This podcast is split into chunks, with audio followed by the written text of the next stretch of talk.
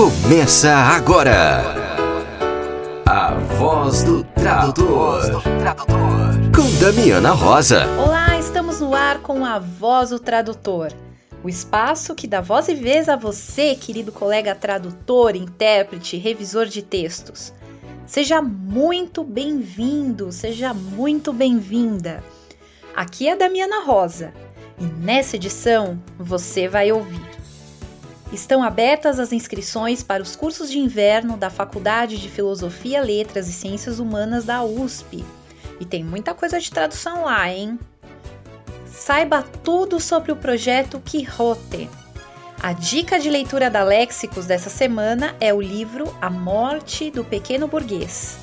Danilo Nogueira, afinal nós falamos português ou brasileiro?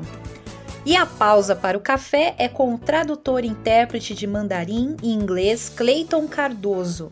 Conversamos sobre sua fantástica saga para aprender o mandarim, suas viagens de estudo à China, sua trajetória como tradutor de mandarim, diferenças culturais e curiosidades vividas por ele como ocidental desbravando esta cultura milenar.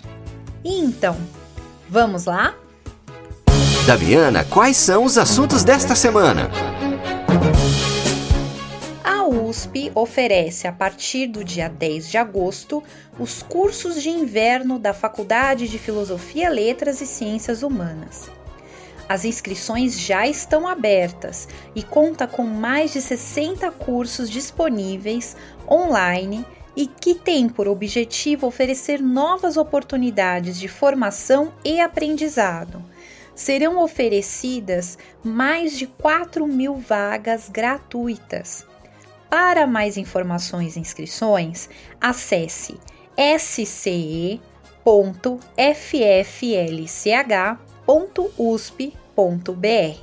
Repetindo, sce.fflch.usp.br.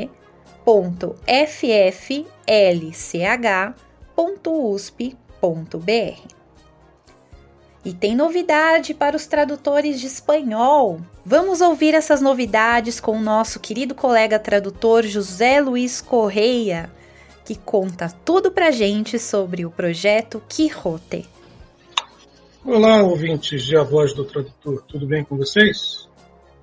Inicialmente eu quero agradecer à tradutora, escritora e amiga Damiana Rosa por abrir esse espaço para a divulgação do projeto Quixote, é um projeto que vem para contribuir com a formação continuada de tradutores e de intérpretes, mas do idioma espanhol. Eu sou o professor José Luiz Correia, diretor e um dos professores do curso Quixote de Formação de Tradutores.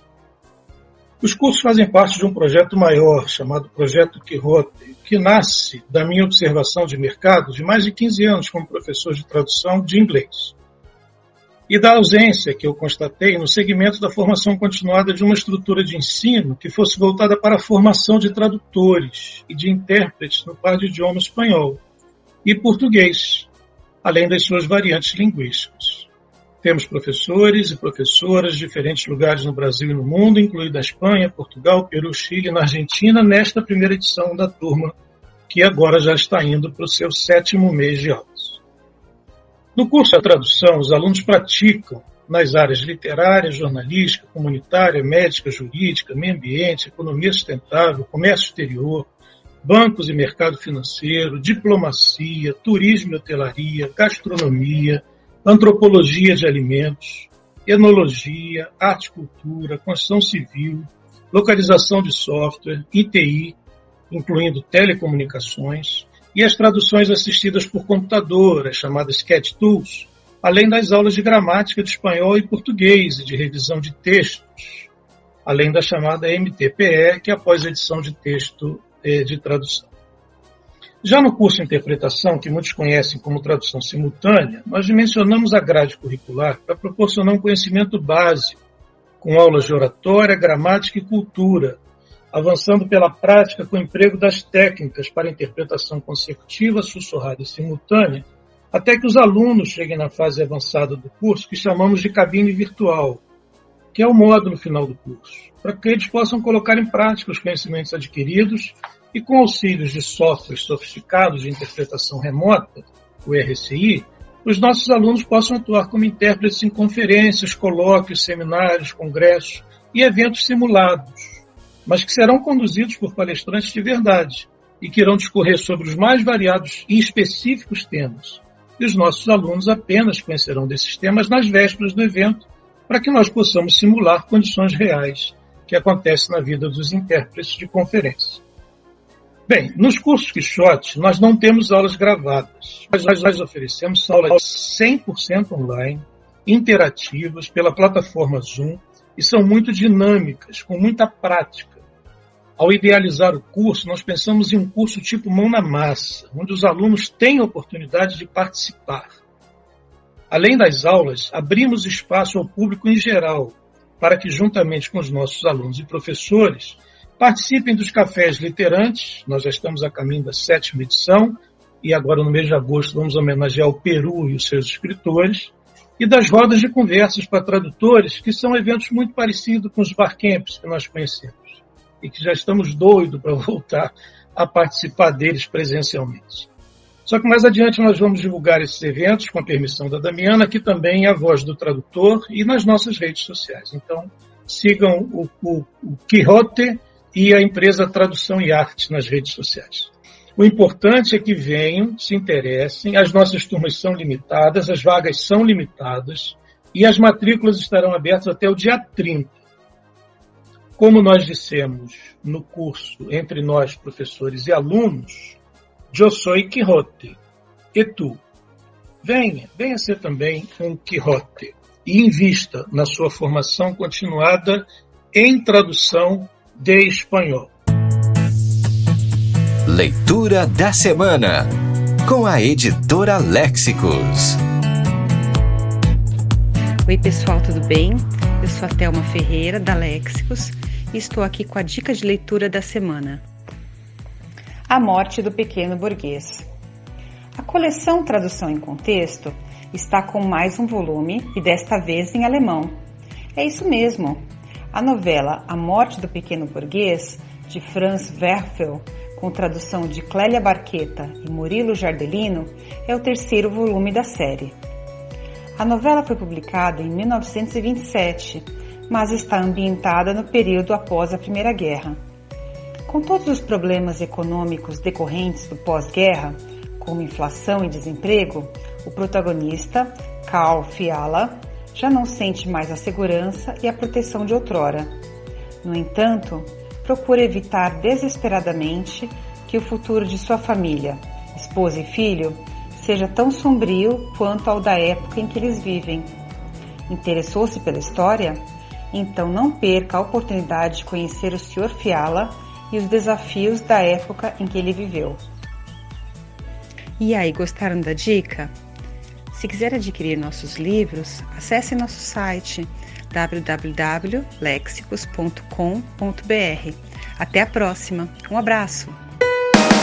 O Avesso da Tradução, com Danilo Nogueira.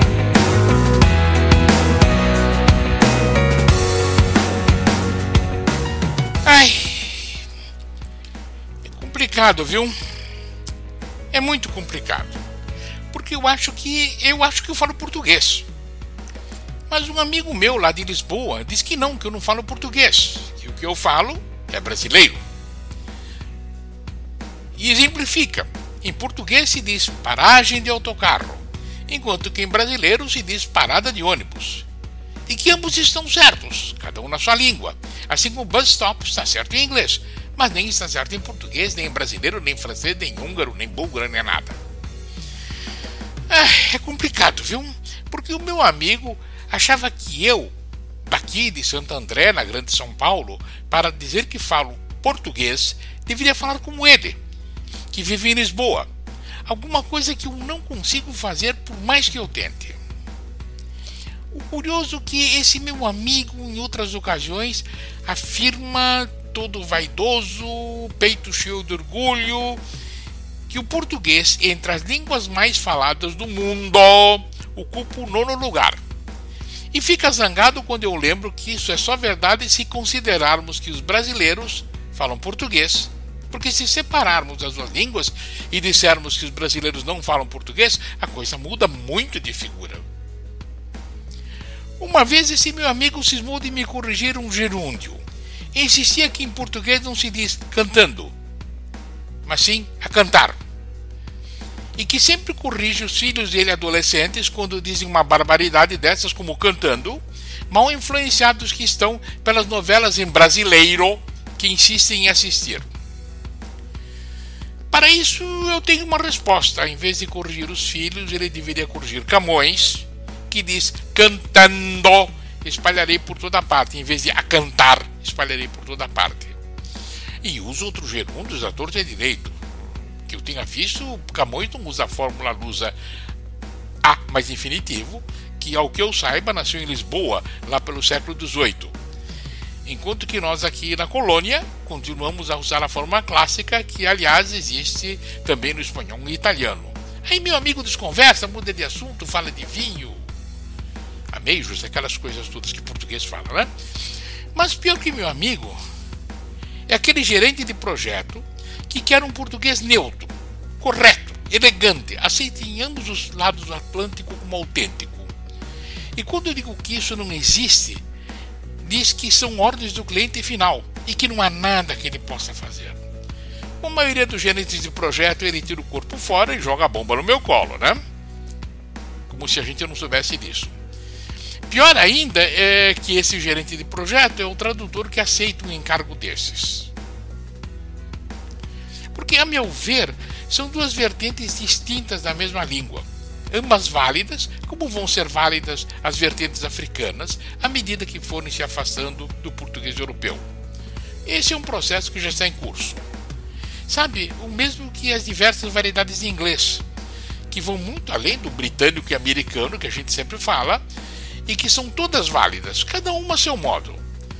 Mas volto a dizer, é, é muito complicado tudo isso porque envolve orgulhos e vaidades nacionais que são muito difíceis de controlar.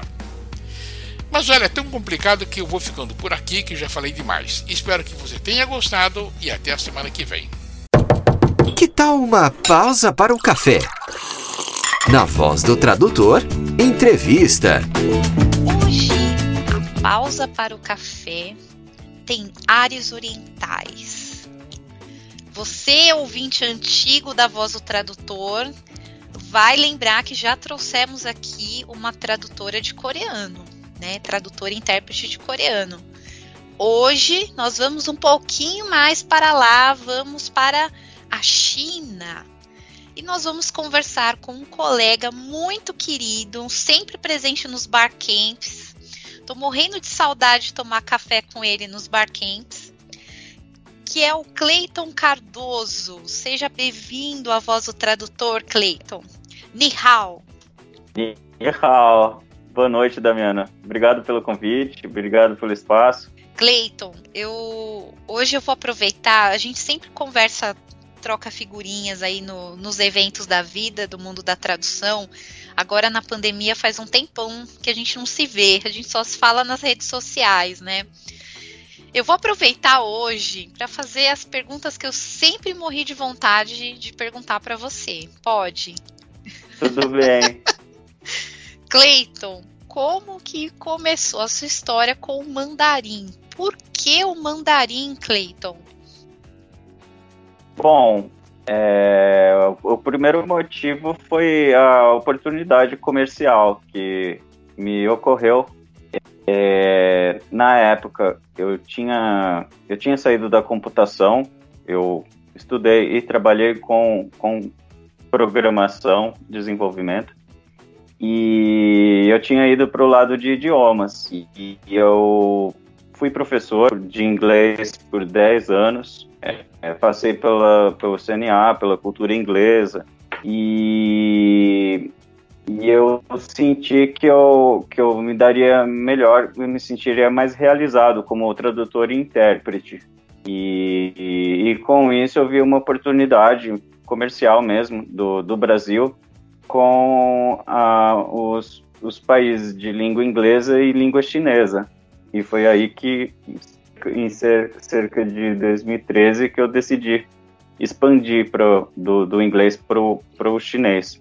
Então, primeiro você foi para o inglês. Sim, sim. E aí você já foi com esse, com esse foco da tradução ou não? Você estava.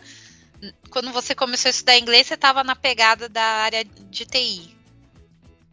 Sim, eu já, eu já falava razoavelmente bem o, o, o inglês e, e depois eu me certifiquei e, e, e pela Universidade de Cambridge para entrar de vez na área da, da, de idiomas, né? Porque antes eu era só da, da computação. Tinha inglês mais como algo é, é, auxiliar. E, e aí depois, isso foi em 2009 que eu comecei a, a profissionalmente mesmo atuar no inglês. E no chinês eu comecei a me preparar em 2014. Eu tive a ideia em 2013, comecei a estudar em 2014 e comecei a atuar na área em 2016. Nossa, Cleiton, eu assim, eu acho lindo as línguas orientais. Eu, quando era criança, tinha uma, uma ligação enorme com o japonês, né? Por causa dos mangás e tal. Mas sempre gostei muito da cultura chinesa, achava a escrita fantástica e tal. É, mas eu nunca tive coragem quando eu comecei a descobrir que a, uma mesma palavra pronunciada de forma diferente vira coisas absurdas, assim, até uma palavrinha inocente vira um palavrão e eu morria de medo de arriscar, né? E todo mundo que vai dar os seus primeiros passos no mandarim fala que é um grande desafio essa questão da pronúncia. Eu queria que você compartilhasse com a gente aí os perrengues, né, no início, como é que foi, como que, que estratégia que você usou. Conta pra gente. Bom, é verdade isso. Os tons do mandarim mudam bastante a, a, a pronúncia, do, o, o entendimento das, das palavras. Mas eu não gostaria que, que as pessoas acreditassem que isso sempre vai levar a, a maus entendidos, porque é, principalmente no contexto de você é, fazer turismo ou fazer os primeiros contatos, é, a, a, você tem uma tolerância maior, assim, uma margem para que as pessoas experimentem. Então não é assim o, o, fim do mundo.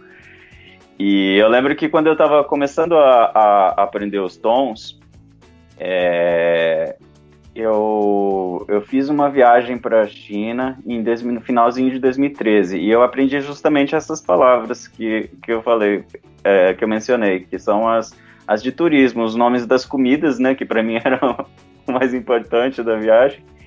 E, e para saber se eu estava pronunciando certo ou errado, eu, como eu estava estudando sozinho, eu fazia um truque que era de, de, de fazer a tradução do, do, do celular do Google mesmo. É, eu, eu falava em mandarim e em voz alta, né? e tentava ver se ele conseguia entender o, o, o que eu falava em mandarim. Porque, uh, no, assim, no, do meu ponto de vista, se uma máquina conseguia entender o que eu estava falando, é porque um ser humano também conseguiria entender. E funcionou. Nossa, funcionou. é muito é muito pensamento de alguém de TI, Cleiton. Bom, foi assim. Eu nunca pensaria nessa estratégia. Eu achei o máximo. Não, se a máquina me entender, as pessoas vão me entender. É. E funcionou. funcionou. E, e, como que foi essa questão da viagem para a China? Porque lá eu sei que tem um monte de dialetos também, né? Sim, sim. É, eu acho que o maior, maior, maior é, é, desafio é que se é, quando eu falava, eu, eu, tentava falar do jeito mais padrão, né, que eu, que eu conseguisse, e, e as pessoas me entendiam. Elas é, geralmente me entendiam e entendiam muito bem, mas quando elas respondiam eu já não entendia muito. Isso sempre foi ó, uma das partes mais difíceis de, de, de entender o mandarim, porque as pessoas elas têm o mandarim na escola, elas têm ah, contato, elas têm contato diário com a língua, mas não praticam o, o, o mandarim padrão da, da forma que eu imaginava, assim, é, é pelo menos no, nos lugares que eu, que eu fui, é menos do que eu imaginava, mas eles entendem, entendem o chinês padrão. Qual que foi teu maior desafio lá na China, Cleiton? Você chegou lá, como que foi? Você foi sozinho? Você foi para estudar? Como é que foi? O, em 2013 eu fui, fui a turismo mesmo, fui ficar três semanas. Fiquei com a cara em... e coragem, sozinho? Não, não, eu fui com o Maurício, que é meu marido. A gente estava de férias e a gente escolheu a China. Ah, maridão, guerreiro, hein? Um abraço, Maurício. o Maurício estuda mandarim também, não? Não, não, ele não. Você ele já não. foi intérprete dele, já? Já, já, já. E depois em 2000, mas nessa época eu tava, eu aprendi umas, umas palavras, umas frases só para por diversão, né, para turismo. Depois dessa viagem que eu decidi é, de verdade estudar, porque eu vi que eu conseguia, né, me fazer entendido. Então, é, é, e aí eu decidi, e aí eu estudei, estudei e, e, e concorri a uma bolsa, e, e aí eu fui e, e fiquei um ano lá na China de, de novo, né?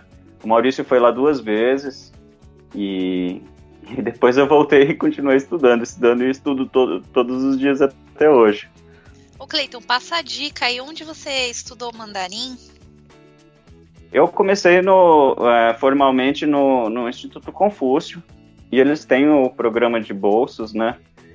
É, eu não sei como está agora, por, por, questões de pandemia. Eu, eu, eu fui pelo, pelo Instituto Confúcio, fui para uma bolsa do Instituto Confúcio como que funciona isso? Tipo, você tem que estar num determinado nível para poder concorrer à bolsa? São os. Você tem que passar na prova no, certifi, no, no certificado oficial de proficiência é, de chinês. E mas para você conseguir a bolsa, não é um, um, o último nível, né?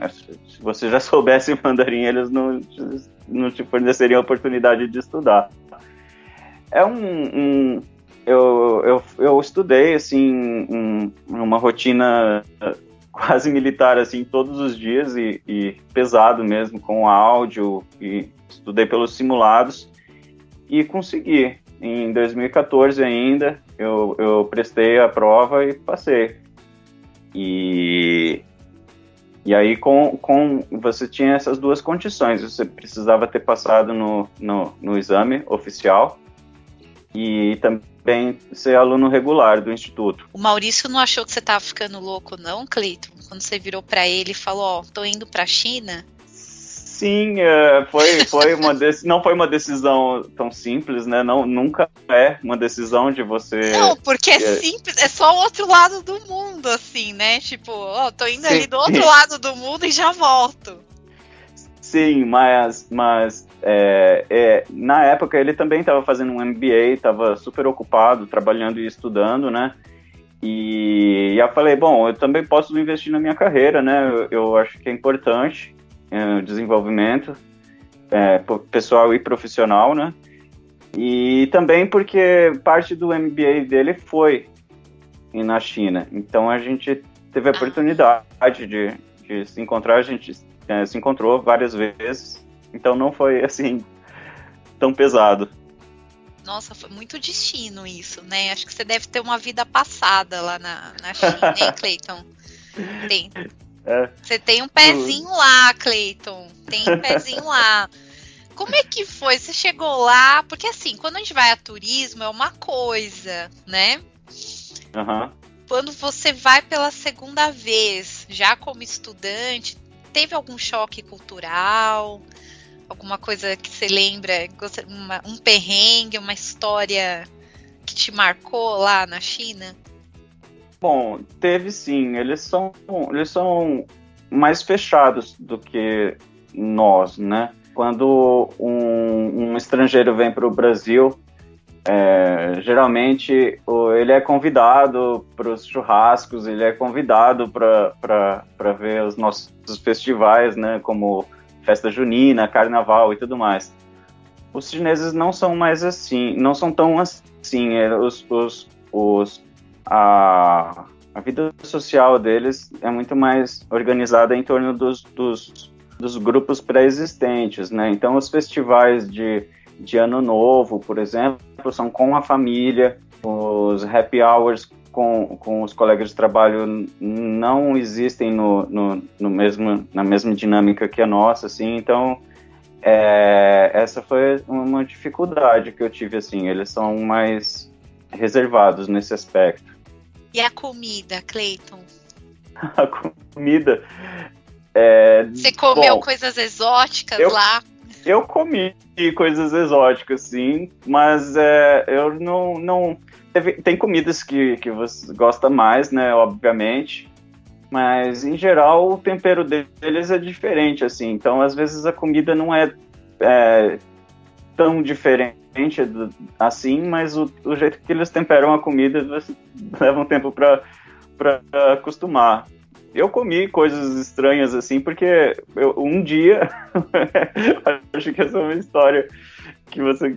É, eu acho que essa história você que é a que você quer ouvir. Eu a tava muito longe. Né? Você é... tem que ter experiência, né? Eu tava muito longe, muito longe da universidade, coisa de 13, 15 quilômetros. E, e eu não, não. Eu falei, bom, eu vou eu vou estar nesse lugar aqui hoje na minha vida. Eu vou entrar num restaurante e pedir a coisa mais diferente que tiver no, no cardápio. Aí eu entrei no restaurante e e cumprimentei a garçonete em mandarim e tal, abri o cardápio e pedi um pombo e uma rã. Meu Deus. E aí? Olha, pra ser sincero, eu saí muito decepcionado porque. Tem gosto de frango, o pessoal então, fala, rã, né? Sim, mas. É, mas, mas eu já tinha comido rã no Brasil, né? E pombo também é super tradicional na, na, na culinária francesa. Mas a minha decepção foi porque estava tão carregado de pimenta e cominho que eu saí do restaurante sem saber o, o gosto das coisas. Ah. Então, não, não foi tão legal, não. Você não matou minha curiosidade. Você só experimentou a pimenta e o cominho, Cleiton. Pois é. Não, você sabe que aqui em São Bernardo do Campo tinha um lugar famoso que fazia rã. E meu pai era muito fã de ir, era perto da nossa casa. Agora não existe mais esse, esse bar, mas o pessoal de São Paulo vinha muito aqui comer rã. E o meu pai sempre falou, nunca comi, mas ele sempre fala, parece frango, né? Então, mas eu sou o seu tipo, Cleiton. Eu quando eu viajo, eu sempre peço as coisas diferentes, porque eu acho assim, eu, comida brasileira eu como na minha casa, eu quero provar sim, sim. coisas diferentes, né? É, e como é que é ser ocidental andando na, na China? Causava estranheza? É, é, é divertido nas três primeiras semanas, mais ou menos. Você não sentiu porque... um astro do rock lá? É, porque, é, porque as pessoas pedem para tirar foto, pedem para você fazer sinal com o dedo, e aí nas primeiras semanas você acha super divertido. E depois de seis meses, um ano, já não é mais tão legal. Eles e toda vez é, é uma, uma sensação assim, você vai e aí as pessoas chegam e falam assim, ah, tá tudo bem, vai. Eu sempre tentava ser elegante nessas, nessas situações, mas depois de um tempo já não era mais tão divertido. Ai, meu Deus, não aguento mais tirar foto. é. E aí, assim, a foto que ele vai postar num, num, e você não vai te marcar, você nunca vai saber onde foi parar. Meu Deus, né? É, aventuras. Cleiton, a China tem uma cultura milenar, né? Teve algum momento lá que você se realizou um sonho, não sei, te emocionou de alguma forma? E Bom, você teve alguma experiência assim que te marcou lá? Bom, é, é bastante impressionante ver a, a, o, a, o exército de terracota, né, que foi descoberto recentemente, é, coisa de décadas. Era uma, uma, uma lenda da, da, da, da, da, da história chinesa.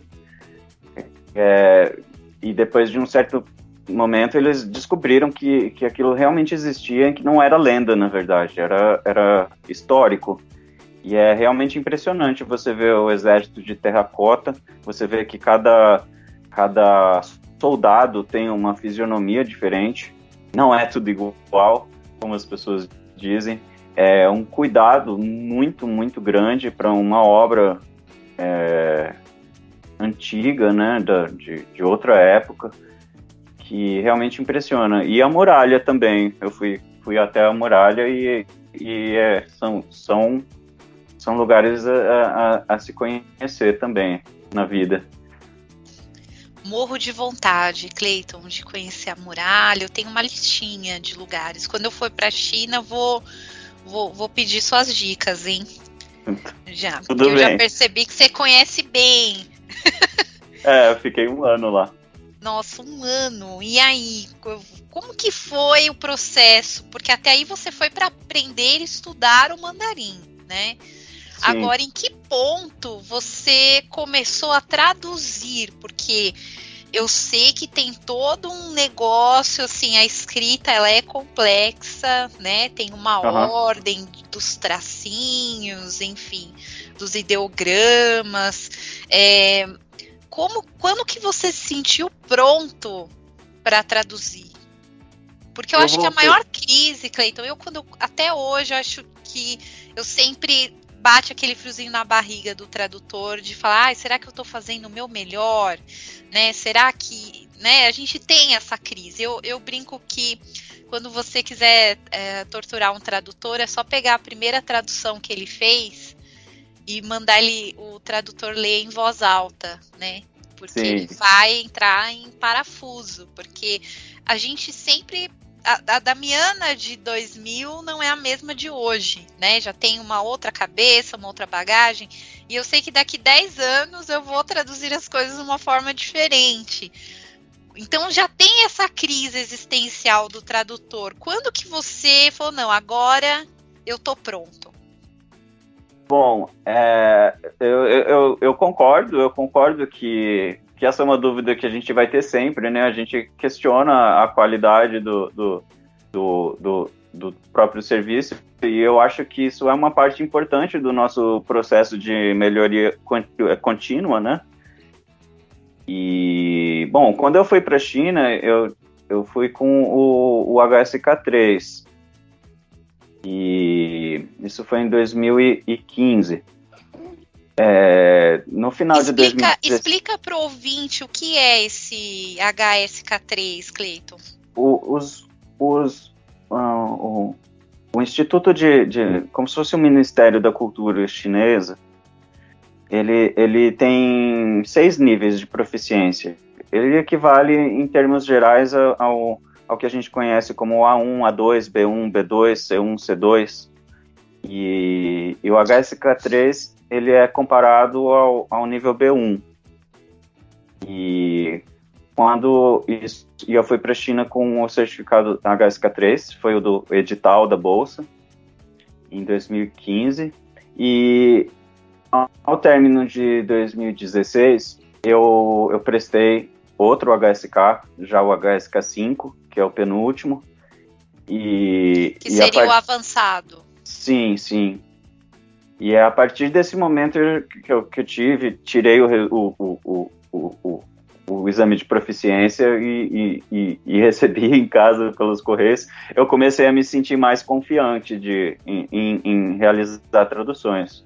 As primeiras foram de chinês para português e depois, com o tempo, né, eu fui montando um repertório aqui no meu computador. Eu tenho usando o meu lado de computeiro, né, eu tenho uma base de dados bastante robusta em que eu consigo, consigo referenciar os, os trabalhos prévios e também... Computeiro é ótimo, ok, eu adorei. Computeiro. Sim, é o meu, meu lado da, da, computação segurando a minha perninha ainda. E, e eu consigo referenciar as, as, as, traduções que eu já fiz, eu consigo é, cadastrar traduções consagradas também, então eu consigo ter uma, uma base que me dá mais confiança para saber o que é natural ou não em chinês, quando eu tenho que fazer o caminho inverso. Você trabalha em quais temáticas? Você em quais áreas? Porque uma coisa que os colegas de línguas orientais falam é que você tem que ser bem eclético, né? Porque vem materiais de diferentes áreas e pela falta de profissionais na área, você tem que dar conta ali. Você sente isso ou você trabalha com áreas específicas dentro do, da tradução do mandarim? Bom, isso é verdade. É, é, quando eu, eu não, não, me sinto muito confiante em, em realizar um trabalho, eu, eu não aceito.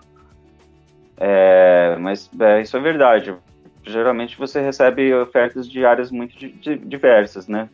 E, bom, o que eu, que eu já fiz, coisas interessantes que eu já fiz em mandarim foi o, eu, eu, eu, eu traduzi o portfólio das faculdades integradas de Ourinhos e para que eles fizessem convênios com universidades chinesas. Parecido com o programa que eu, que eu fiz, é mais pela, pela, por, outro, por outros institutos. E também fiz o, o, o, o convênio deles, que eles tinham que assinar em, em, em, português e mandarim. Então esse foi um trabalho que, que me exigiu bastante, né? Principalmente porque ele foi na mesma época que eu estava fazendo o, o, o, o, treinamento de cabine para intérprete de inglês pela Alumni, né? Então foi, foi, foi, foi bastante puxado. Muita coisa jurídica, né? Sim, sim. Mas como eu tinha como fazer referência a, a contratos é, que eu já tinha, é, que não eram, não eram meus, mas dava para perceber que eram contratos que já tinham sido firmados entre universidades que, e assinados por universidades chinesas, né, o que dá um respaldo. E eu consegui montar um repertório para poder fazer esse trabalho é, conseguindo o, o, a sustentação, né? Então foi esse foi um trabalho difícil. Bom, você começou na tradução e depois que você foi para interpretação. É, interpretação de chinês eu ainda não faço. Eu estou fazendo interpretação de inglês quase todos os dias pela Purpose Campaigns, que é uma agência de publicidade global e ela tem um foco muito grande em causas sociais, com, como a preservação do ambiente, a diversidade, inclusão racial, inclusão de minorias religiosas, sexuais. E esse é um trabalho com o qual eu me identifico muito, né? E, e, e mas a interpretação de, de chinês eu ainda não faço, porque é um trabalho contínuo, né, de melhoria de proficiência da língua. E tem essa que, os desafios dos dialetos, né, Cleiton? Sim, sim. A gente nunca sim. sabe o que vem junto, né, com o mandarim. Sim, é, você, você fala assim, ah, ele fala chinês? Fala. Aí você escuta. Já, já recebi várias propostas assim de, ah, legenda isso daqui para mim. Aí eu pego, escuto e eu falo, é cantonês, é cantonês, não é mandarim. E aí você fica numa saia justa, porque é, as pessoas falam, mas não é chinês? É, mas é como se fosse português e, e francês, digamos assim. É diferente, né? Sim, sim. Eu, eu fiz um trabalho uma vez, Clayton, que era uma novelinha do Bruce Lee, que entrou na Netflix. É, e aí tá, era uma parte em mandarim, uma parte em cantonês.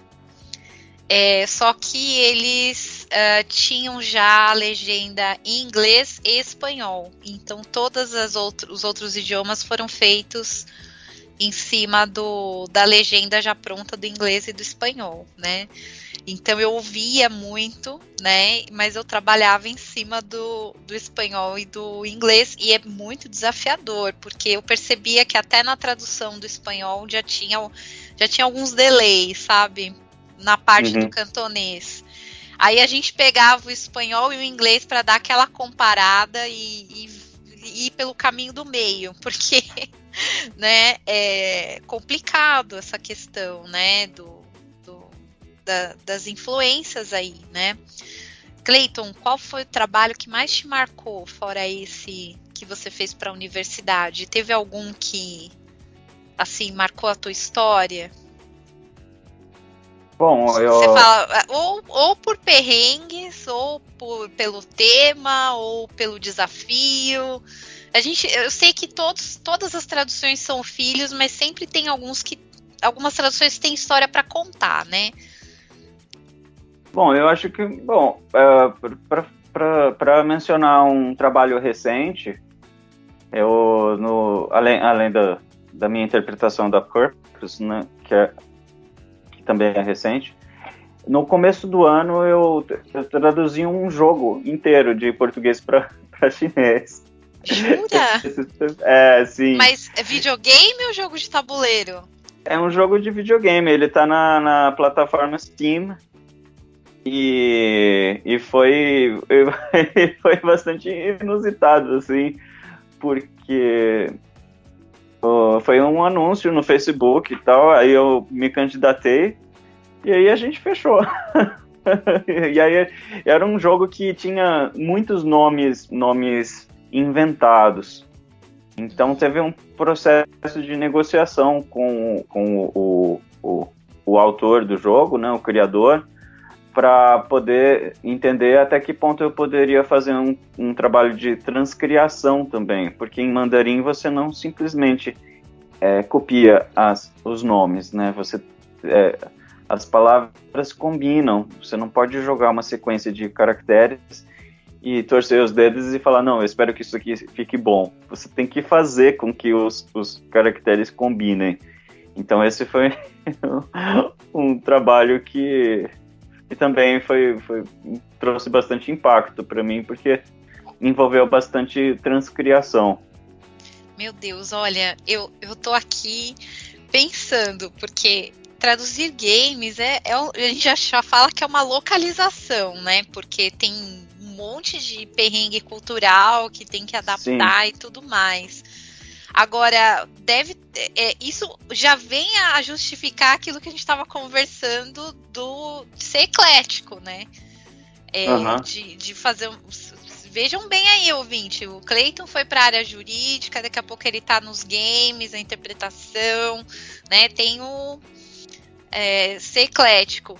Agora, eu, eu, deve ter sido fantástico conversar com o, o autor da obra, né? Sim, sim, e ele me deu bastante liberdade, que por um lado facilita e por outro complica, né? Mas é, foi, foi, foi bem legal, porque eu consegui fazer referências a, aos, a, a, a, um clássico da, da literatura chinesa, que é a, a grande viagem, viagem ao Ocidente, que é em busca do, do cálice da da vida eterna. Então eu consegui trazer algumas referências assim que em português tinha uma, uma, uma, alguma coisa nessa direção de, de, de, de curar os, os males, de você né, conseguir é, ser imortal, e eu consegui fazer essa referência a, a, a, um, a um, clássico chinês, mantendo a sonoridade em, em português. Então as palavras pareciam também. Esse foi um grande desafio, mas eu, eu fiquei bastante satisfeito com, com o trabalho que eu entreguei. Não, isso já é uma não é um trabalho, é uma obra de arte, Cleiton. não, e assim, é. você tocou aqui num ponto interessante, porque quando a gente trabalha com as línguas ocidentais, por mais que a gente comece do zero, a gente já tem algumas referências, né? Que acompanham a gente na nossa formação, né? Então, Ah, vou estudar espanhol. Desde criança você já ouviu falar no Don Quixote, você, você já ouviu falar em algumas referências, né? Ah, o inglês, o Shakespeare tal. Só que assim, uh, o Oriente é um mistério para nós, né? Não chega muito na gente essa questão da literatura, das referências culturais. Assim, foi desafiador isso para você quando você estava estudando aqui no Brasil? É, como você conseguiu ter? Porque olha como faz a diferença, né? Você tinha referências culturais para poder fazer um trabalho desses, né?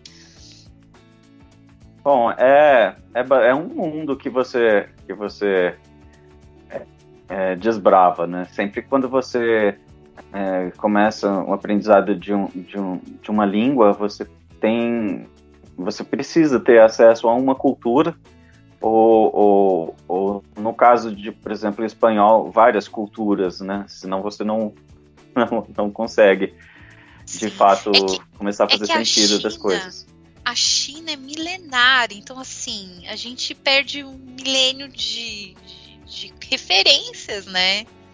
Sim, sim.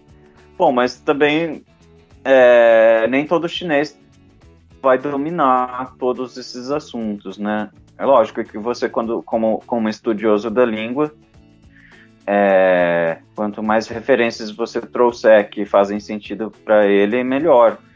Mas é, o, é, você tem que, que, que, fazer o negócio de um, jeito que faça sentido e também que seja prático.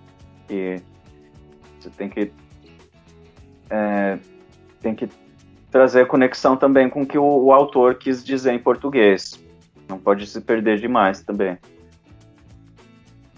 E tem pouca coisa traduzida, né, da literatura. Sim, sim. Acho que é o o que eu consigo achar bastante é, são coisas de chinês em inglês e, e vice-versa. O, a ponte que a gente tem entre o, o, Brasil e a China ainda é bastante incipiente, assim, não, não existe muito material bilíngue. E, e é dos dois lados, né? Sim. É, se bem que eu tenho visto muita coisa agora traduzida do português para o mandarim, né? literatura, quadrinhos e, e tudo mais. Mas ainda é, é, interessante que a gente tenha uma, uma relação comercial forte, mas a cultural ainda engatinha, né? A gente precisa ainda conhecer mais uns aos outros. Sim, é. A gente ainda está no começo. Acho que para eles também o Brasil é um completo mistério, né? Aham. Uhum. É, isso é uma coisa que, que eu, eu senti o... Às vezes eu ia num, num, num restaurante e, e, eles perguntavam de onde eu era, eu falava Brasil, aí eles falavam Brasil, é, é, Paquistão, que, é, que em chinês Meu começa Deus. com as mesmas sílabas. Eu falei, não, e aí tentava explicar, tenta fazer uma referência com futebol. É, fala, fala, o nome de alguns jogadores, aí, ah, tá, agora eu sei. Mas esse é, é, é como você mencionou, é do, dos dois lados, assim, a distância. É, é uma distância da língua cultural, de quilômetros, né? É, enfim, mas acho que agora, com o mundo mais globalizado, as tendências são, são de, de abrir mais vias, né? É, eu percebo por, por conteúdo que está chegando até nos streams, né? De produção chinesa. É, você tem sentido isso como, como tradutor e estudante do idioma? Sim, tem, tido mais oferta. É, você tem produções chinesas que estão ficando mais populares. E então sim, é, agora, Clayton, você fez uma escolha diferente, né? Quando você começou a estudar o mandarim. É, e você disse aqui pra gente que foi uma escolha comercial, né? Sim. Você valeu a pena? Bom, financeiramente tá valendo a pena, sim. É, o, é uma jornada contínua, né? E é, é, para ser sincero, assim, o chinês é uma língua que exige bastante, assim, você não consegue ter o, o, o, o mesmo resultado que você tem quando você, é, você investe numa língua mais próxima, por exemplo, o espanhol ou, ou, ou, ou o inglês, você precisa de mais, mais é, é, é muito mais, mais longo o percurso que você tem que percorrer para conseguir estabelecer né, uma, uma, uma, uma relação entre o, o, o, que a pessoa está dizendo em português e chinês e vice-versa, né? Do que nas, nas das nossas línguas próximas. Tem que mas ter uma disciplina, agora, né? Sim, sim. É, mas agora finalmente está começando a valer a pena, então é, não posso reclamar. E hoje o motivo ainda é comercial ou tem um amor já com a língua? Bom, estamos na batalha. A língua é muito interessante, assim, ela, ela tem curiosidades, tem, tem macetes, tem, tem certos padrões que, que são impossíveis de você é, transmitir, né? Tem nuances que você tem em caracteres ou sequências de caracteres. Então tem muita coisa que, que te, te desperta o interesse, que, que, como você mencionou, é uma cultura muito antiga, né, muito é, é, rica. Então você tem, tem muito, muito a aprender e todos os dias você descobre mais coisas. É, Cleiton, o nosso ouvinte que está aí te acompanhando, todo encantado, que tem vontade de estudar o mandarim, tem vontade de trilhar esse caminho, que dicas que você dá para os nossos colegas iniciantes que estão pensando em, em, começar a estudar o mandarim? Eu já estou aqui com a minha caneta para anotar as dicas, porque tenho morro de vontade, Cleiton, morro de vontade não, não sei se para traduzir, né? Não sei se eu vou ter esse tempo, mas para falar e viajar, eu, eu, eu acho uma língua encantadora, de verdade. Então, passe dicas para nós, Cleito. Bom, o, eu acho que frequentar um curso de, de, de mandarim é, é, é, bom porque você mantém a rotina de, de, de estudos e isso leva ao, ao, ao, ponto que eu acho que é, é crucial na, na, jornada do mandarim, que é a, a, a constância do, do, do, do, contato com a língua.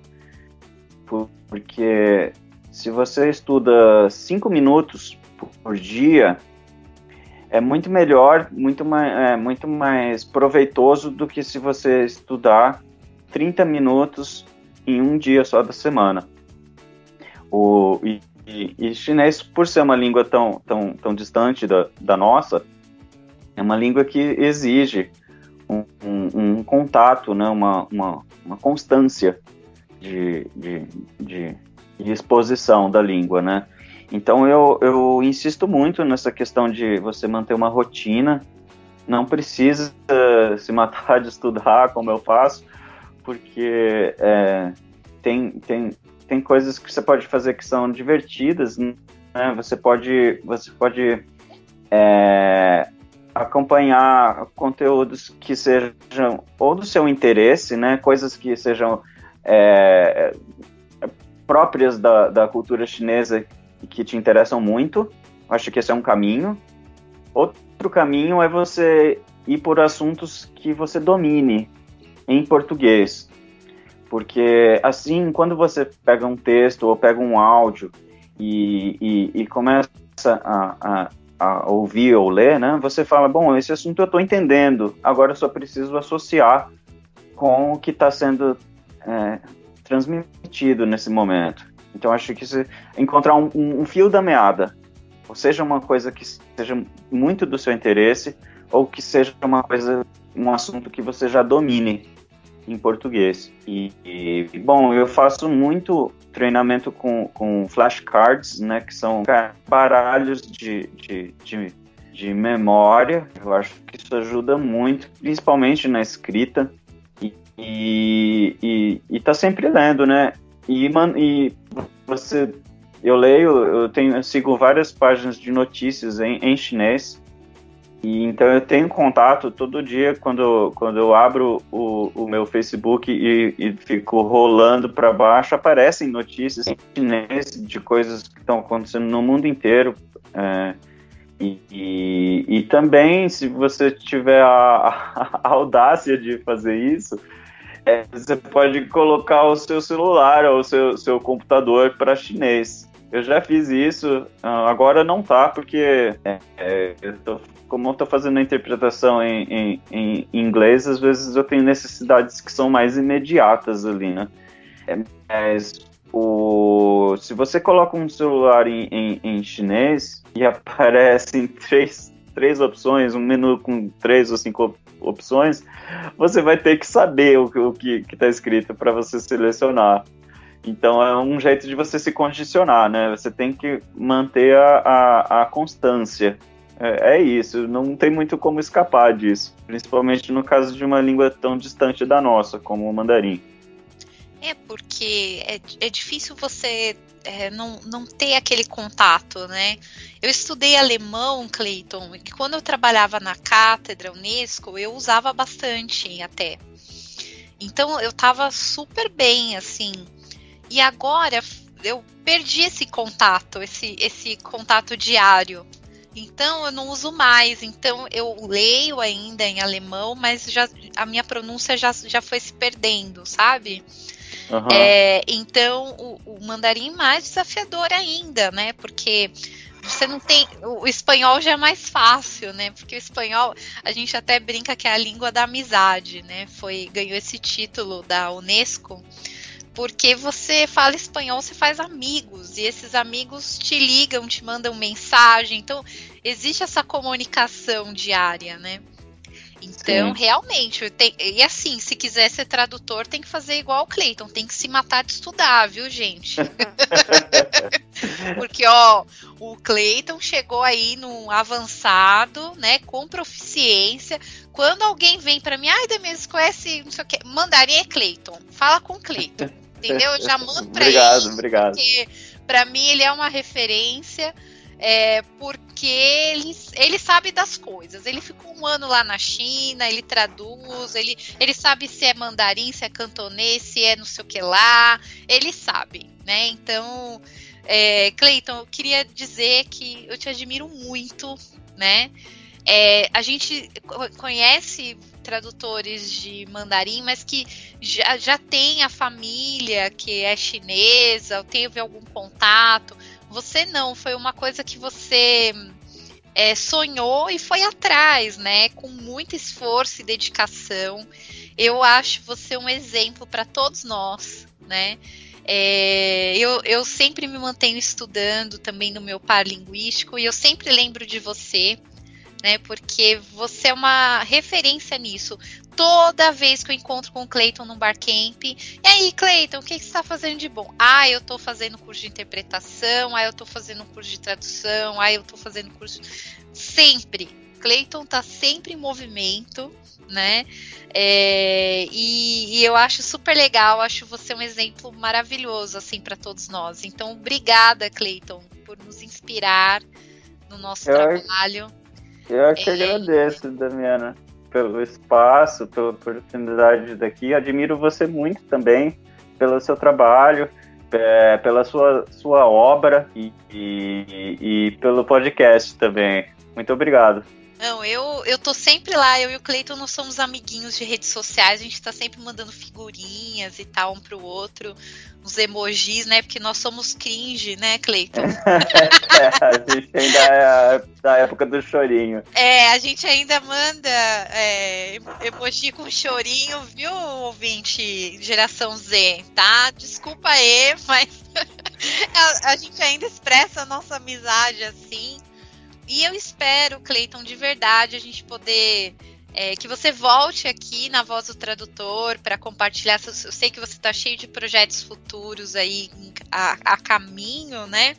Então, depois gostaria muito que você voltasse aqui para contar aí as novidades.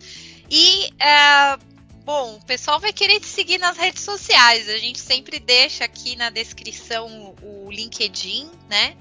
Mas deixa uh, como que o pessoal pode te encontrar nas redes sociais para o nosso ouvinte que está acompanhando lá da Rádio Achei USA da Flórida. Cleiton. Bom, no LinkedIn é Cleiton com Y Cardoso, né? Isso, exatamente. Você é, tá em mais alguma rede, Cleiton?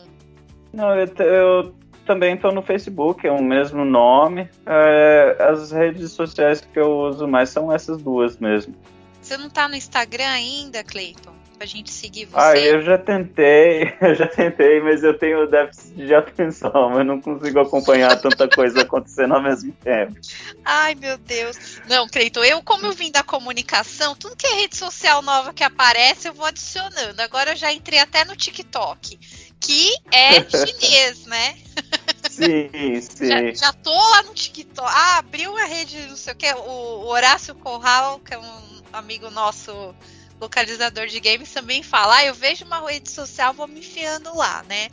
A gente não consegue é assim atualizar, mas a gente vai só para ver o que que é, né? Sim, sim. Faz parte. Cleiton, obrigada pelo seu tempo, é, dividir com a gente aí as suas, suas peripécias no mundo da, da tradução do mandarim. E te desejo muito sucesso e não vejo a hora de ter um congresso presencial, todo mundo vacinado, pandemia no passado, para a gente poder tomar um cafezinho e, e, compartilhar as boas novas como a gente sempre faz. Sim, sim. Logo tá todo mundo vacinado, as coisas estão voltando ao normal. Também bastante ansioso de ter os nossos encontros presenciais de novo. E obrigado mais uma vez pelo espaço e pela oportunidade. Obrigada, Cleiton. Um abraço. Abraço. Fique por dentro da agenda da Escola de Tradutores. Dia 26 de julho, às 19h30, tem Quero Ser Tradutor. E agora? Comigo, Damiana Rosa. Venha conhecer o mundo da tradução, as ferramentas, conhecimentos necessários e comece a atuar profissionalmente na área. Dia 29 de julho, às 19h30, tem Desafios da Tradução e Versão de Dialetos com Marli Tog. A tradução de variantes linguísticas é sempre um desafio imenso para qualquer tradutor. E essa oficina busca estimular o pensamento crítico dos tradutores para as questões envolvidas no processo, assim como apresentar-lhes instrumentos de análise e estratégias de tradução que, que possam auxiliar o processo de tradução de acordo com o objetivo de cada tradutor ou editor. Dia 31 de julho, às 15 horas, é a vez de Ana Júlia Perrotti dar noções de marketing para tradutores. A partir de sua experiência como tradutora freelancer há mais de 15 anos, a professora Ana Júlia vai levar os participantes a refletirem sobre tópicos relevantes da prática tradutória relacionados a marketing pessoal, ética, redes sociais, cobranças e recebimentos. Dia 2 de agosto, às 19h30, começa mais uma turma da Oficina de Tradução Literária com Carol Bruni.